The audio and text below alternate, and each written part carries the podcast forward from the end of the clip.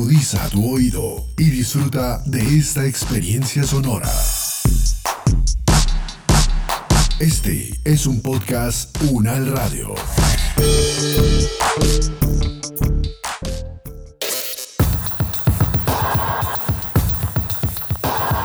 Universo Sonoro.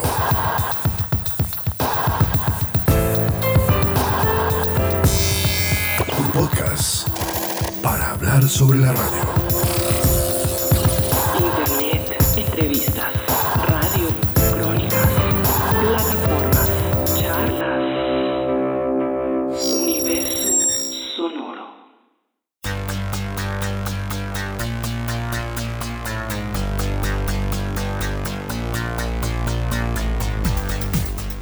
Hoy aquí en el universo sonoro y qué mejor que encontrarnos con José Cepeda, uno de los periodistas más destacados que ha dado Suramérica, una persona que es un gusto conocerlo, una persona que me ha enseñado, de quien he aprendido y de que con orgullo lo reconozco como uno de mis grandes amigos. José Cepeda, bienvenido a este podcast. Guillermo, un placer para mí.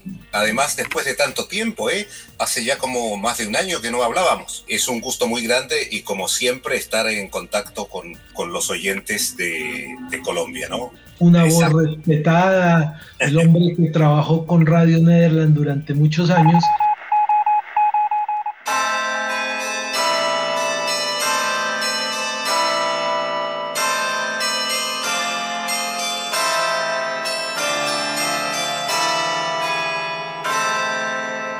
Se inició precisamente en la región donde nació, en Atacama, ¿no? Así es, en la ciudad de Copiapó. Yo nací en un pueblito minero a 100 eh, kilómetros de, de Copiapó. El pueblito tiene un nombre precioso, se llama Inca de Oro. Tenía en aquel entonces, no sé, 1200, 1500 habitantes. Y mi padre fue el jefe de correos del, pueblo y también el director del biógrafo, porque eso no era otra cosa que biógrafo, no era cine, ¿no? Se acondicionaba por las noches para ver películas y se repetía lo mismo que siempre han contado los grandes cuentistas latinoamericanos, incluido nuestro Gabriel García Márquez. Las películas se exhibían en un pueblito cercano, en, en el pueblito de Pueblo Hundido, mire qué nombre más triste, y cuando se terminaba el primer rollo de la, película, bueno, pues los muchachos salían a fumar afuera porque el segundo rollo venía de camino en bicicleta del pueblo de, pueblo hundido. Yo ahí nací, eh, estuve cinco años, nació mi hermano también Lincoln, el año 52, y nos trasladamos a la ciudad de Copiapó entre cinco años y medio, seis años. Ahí cursé mis estudios y comencé a trabajar en la radio. Hasta el 11 de septiembre de 1973, fecha del golpe militar, nos mandan a la casa a eso de las 11 de la mañana una, una patrulla militar que llega con un camión con una punto .50, una de estas grandes metalladoras empotradas en la carrocería del, del vehículo y tienen la, la estúpida decisión de destruir la planta transmisora de la, de la emisora, con lo cual quedó totalmente inutilizada y naturalmente devastaron todos los estudios, se robaron todo lo que, todo lo que se podía llevar de allí, hasta que el 25 de septiembre soy detenido y voy a permanecer en prisión dos años y medio antes de volar a Holanda. Estoy tratando de resumir lo más posible Sí. digamos, la, la historia, ¿no?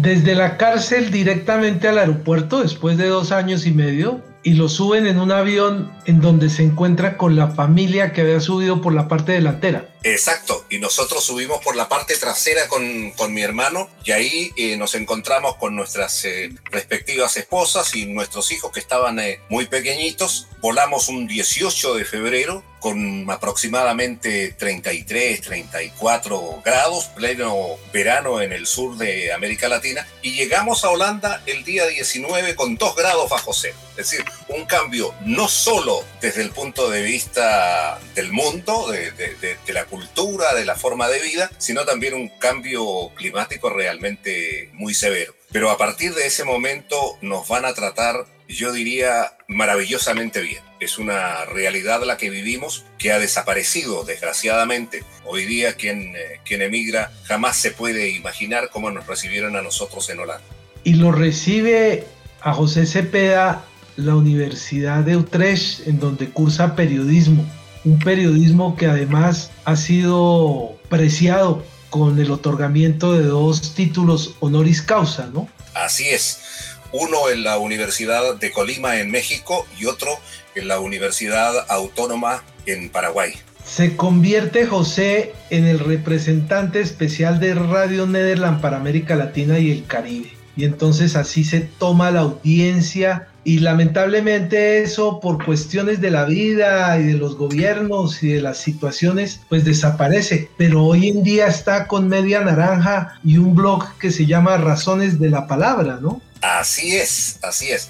El blog eh, Razones de la Palabra en Facebook y en la página de internet en eh, Radio Media Naranja, una iniciativa de algunos eh, comunicadores, colegas, amigos que trabajó también en, en, Radio Nederland y se nos ha ocurrido pues realizar esta labor periodística que nos da muchísimas satisfacciones desde el punto de vista profesional y cero satisfacción desde el punto de vista económico, como es habitual en muchas de estas iniciativas, ¿verdad, Guillermo?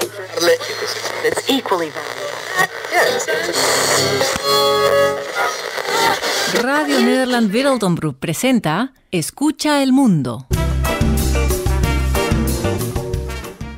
José, ¿qué ha sucedido con ese amor, esa dedicación por la radio que además tenía el encanto de una cabina, ¿no? Ya no la tenemos, ¿verdad? No, yo creo que hemos sido afortunados, tanto tú como yo y como otros miles de, de, trabajadores de los medios de comunicación radiofónico, porque somos testigos y protagonistas de una mutación histórica. Es decir, por primera vez aparece un medio de comunicación que es capaz de concatenar todos los anteriores como es Internet, que reúne texto, imagen, sonido, y eso cambia a todos los medios de comunicación, algunos para mal y otros para bien. Yo creo de que aquí las principales eh, eh, víctimas por el momento son parte importante de la prensa escrita, que ha visto disminuida su presencia en el ámbito local, nacional e internacional, y del otro extremo la, la radiodifusión, que crece exponencialmente con estos soportes de carácter eh, tecnológico que le permiten dar la vuelta al mundo. Nos destruyeron las costumbres, prepararnos para ir a la radio, saludar a un control, a un productor de radio, acomodarnos en la cabina, revisar eh, los datos que siempre carga uno, hasta llevar una memoria era como lo máximo que hacíamos, seleccionar una música. Y ahora desde la casa hacemos todo. ¿Hasta dónde nos va a llevar esto? No lo sé, pero yo creo que tomas un, tocas tú un punto realmente fundamental. Fíjate que yo no sé si tú estás enterado que el gobierno japonés acaba de crear hace no muy poco tiempo atrás un Ministerio de la Soledad. Lo tenía Inglaterra también. Es decir, estamos eh, inmersos en un sistema que nos ha ido aislando, curiosamente, ¿no? Es decir, aparece la tecnología que nos permite estar más comunicados que nunca y estamos más solos que nunca. Yo he estado tratando de prepararme desde hace muchos años porque vivo entre dos barrios, el uno se llama La Soledad y el otro El Recuerdo. Exactamente, y tienes toda la razón. Es decir, hacia eso nos ha llevado la vida y yo creo que tenemos que hacer algo y justamente la radio es uno de esos elementos. Pero antes que eso, a mí, a mí me gustaría eh, eh, insistir en este punto porque, como te dije, me parece fundamental que lo hayas, lo hayas tocado. Estamos muy solos y la pandemia nos ha dejado más solos que nunca porque ni siquiera podemos darle un abrazo a nuestros nietos, ni siquiera podemos estar con nuestros hijos. Y eso es eh, particularmente doloroso, depresivo, y creo que las consecuencias, que las secuelas de carácter psicológico, que ya las estamos viendo, van a ser mucho mayores de lo que nos imaginamos. Pero te decía de que la radio puede jugar en este sentido un gran papel. ¿Por qué? Bueno, resulta de que si tú ves todas las encuestas que se han hecho en los últimos seis meses en el mundo entero sobre los medios de comunicación, no hay ni una, pero ni una encuesta que no diga que la radio ha crecido exponencialmente. Por ejemplo, yo tengo un amigo eh, paraguayo que se llama Benjamín Fernández Bocado, tiene una radio que se llama Libre, y me decía, bueno, mi audiencia ha aumentado en estos tiempos de pandemia en un 35%. Y así se va repitiendo en un 5, en un 10, en un 15, en un 20%. ¿Por qué? Tiene que haber alguna razón, ¿verdad? Naturalmente que la radio siempre ha tenido eh, un prestigio de confiabilidad por parte de la audiencia, pero yo creo que hay razones mucho más poderosas que esa. Y una de esas razones poderosas es que la gente siente íntimamente que la radio es un medio que está junto a ella. Hay un grado de proximidad tan grande, un grado de identificación tan extremo que lleva a la gente a escuchar radio. No es lo mismo que la televisión. La televisión es un medio fascinante que nos planta, digamos, frente a la pantalla, pero la, pero la radio es otra cosa. La radio es el lugar en el cual la gente puede hoy expresar sus temores, sus ansiedades, sus preocupaciones, sus reclamos. Y este momento es el que tenemos que aprovechar, Guillermo, porque después de la pandemia, ¿qué? ¿Qué hacemos con, con esa audiencia que, ha crecido. ¿La vamos a dejar marchar? ¿Vamos a volver al, pasado? Como decía un amigo mío, mire, hay gente que dice de que no haya las horas de volver a la normalidad, pero es que le resulta de que la normalidad nos ha traído hasta acá, entonces lo que necesitamos es otra normalidad, una normalidad distinta. Y ahí es donde tenemos que ocupar la radio de la mejor manera posible, en la medida exacta de nuestras posibilidades. Este es un medio muy humilde, que no pretende cambiar el mundo, ni nada de eso, pero que tiene la virtud, y con esto termino esta parte, digamos, de la soledad, que es capaz a través de la voz de decirle a cada uno de sus oyentes, mira, yo estoy contigo.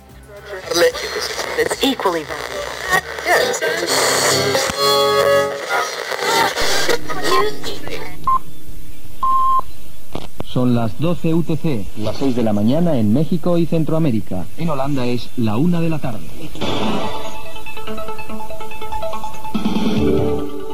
¿Qué tal si pensamos en que tenemos unas redes para acercarnos porque ese feedback no lo teníamos con ellos? Les podemos avisar qué vamos a hacer, de qué vamos a hablar. Nos podemos contactar o en grupo o individualmente.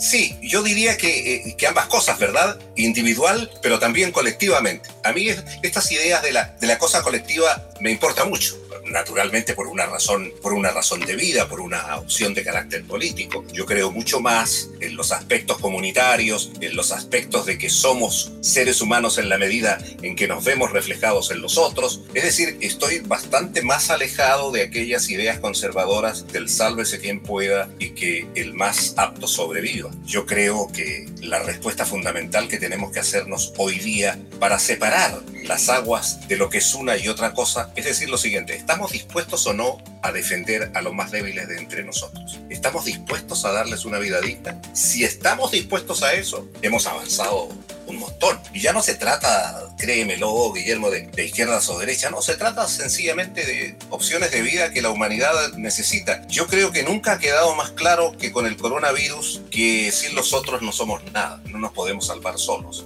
Hoy día la ciencia ha retomado el lugar que le corresponde, salvo por aquellos descerebrados de siempre, ¿verdad? Que siguen pregonando que las vacunas son malas, que la ciencia no sirve para nada y que la Tierra es plana. Esa gente, para ser sincero, no me interesa para nada, digamos. La, la imbecilidad no, no, no forma parte, digamos, de mis aspiraciones de vida. Por eso creo que tenemos una gran tarea por delante y un gran desafío en la radiodifusión, y más todavía si se trata de radios universitarias, porque son ellas las encargadas de construir los grandes puentes que unan la Casa del Saber con la comunidad.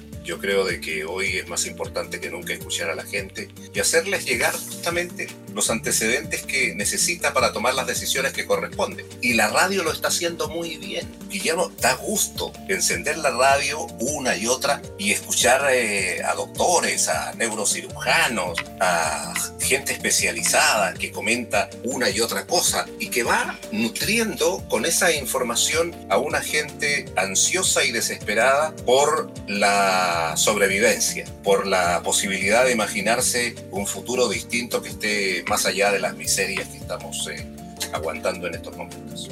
¿Seguirá siendo grande la radio entonces, teniendo en cuenta que sí hemos aumentado las audiencias? Sí, sí somos capaces de superarnos a nosotros mismos. Yo creo que hubo una época, Guillermo, que tú también la conociste, en que para hacerse famoso en la radio, al, al, estilo de la radio, no al estilo de la televisión, de las estrellas, pero hacerse famoso en la radio suponía tener un, una voz muy bonita, muy radiofónica, etcétera, etcétera. Ese tiempo ha pasado se necesitaba más que eso en un, en un momento determinado. Se necesitaba tener conocimiento periodístico, se necesitaba tener capacidad de improvisación, se necesitaba, digamos, tener el corazón bien puesto para llevar los mensajes, etcétera, etcétera. Pero hoy día el desafío es mayor. Yo creo que sin excelencia periodística no hay posibilidad de sobrevivir en este mundo de la comunicación. Hoy día ya no basta ser bueno, hay que ser muy bueno. Guillermo, ¿cuántas iniciativas personales radiofónicas no existen hoy día en el mundo? Por supuesto que hay un montón, enorme, que son basura de Internet. Pero junto a ella convive un grupo también grueso de gente muy dedicada,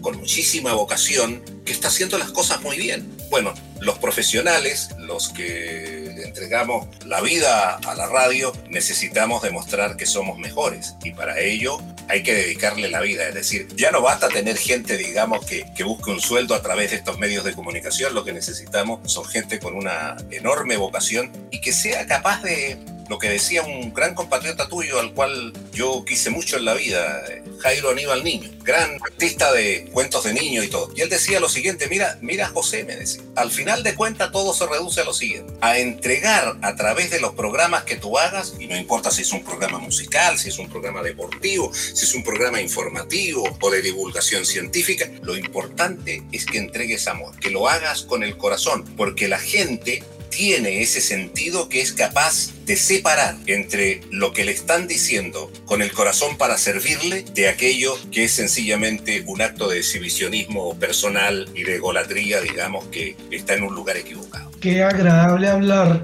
con la radio glorificante. Oye, Guillermo, tú sabes que eh, para mí es siempre un, un, gusto y un gusto motivador además, y conversar eh, eh, contigo porque creo que, bueno, pues hacemos buenas migas a través del, del éter, digamos, y del discurso y del diálogo. Tal vez alguna vez en la vida vamos a hacer un programa juntos, ¿qué te parece? Una temporadita. Ojalá. Es un lujo hablar con José Cepeda y me siento como la voz más autorizada para estar haciendo con él precisamente un podcast que además nos revolucionó. Muy bien, sí, efectivamente. El podcast nos revolucionó para bien y para mal, como todo en la vida, ¿verdad? Yo creo que hay podcasts eh, que no son dignos de escuchar, pero hay otros en los cuales, digamos, hay todo un diálogo, hay toda una, una materia, un tema de conversación que vale la pena, etcétera, etcétera. Y eso tiene el mérito de que la gente lo puede escuchar cuando quiera. Es decir, esto de la radio a la carta es un gran invento. Que por cierto, Guillermo, no sé si has visto lo, lo, los periódicos, en estos días de pandemia ha bajado un poco la sintonía del podcast y ha crecido la radio más informativa, más de la palabra, más de la inmediatez. Y eso es bueno porque va creando diferentes espacios, ¿verdad? Yo creo que el podcast, al final de cuentas, se va a entronizar una vez que superemos la crisis como uno de los grandes medios que ojalá, que ojalá conquiste la, la audiencia juvenil, que sean los muchachos a través de sus eh, dispositivos portátiles, nuevos entusiastas, digamos, de esta radio envasada. Que por cierto, tú sabes que eso era Radio Netherland, ¿no? Es decir, nosotros envasábamos siempre los programas. Claro, y los enviábamos a las emisoras de América Latina en CD y esto. Eran, digamos, podcasts primitivos, cavernarios, ¿verdad? Sí. Ahora, ahora, son, ahora son más modernos, digamos. Hemos estado con el magnánimo, generoso y relevante José Cepeda. Nos permitió saber que está vivo y vigente con la radio del 2021. Cordial abrazo. Guillermo, un gran abrazo para ti y para todos aquellos que te escuchan eh, regularmente eh, con gusto y placer.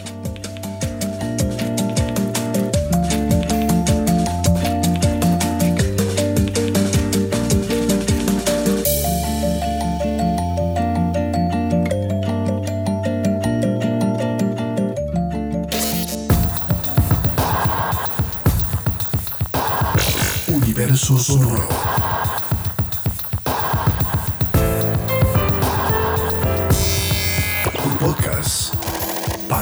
Sobre la radio.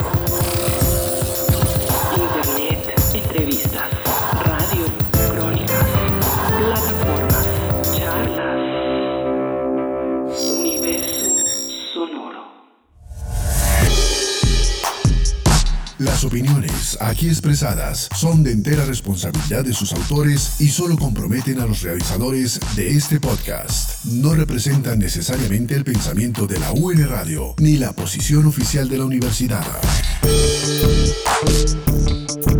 Este y otros podcasts en nuestro sitio web podcastunradio.unal.edu.co. Universidad Nacional de Colombia, proyecto cultural, científico y colectivo de nación.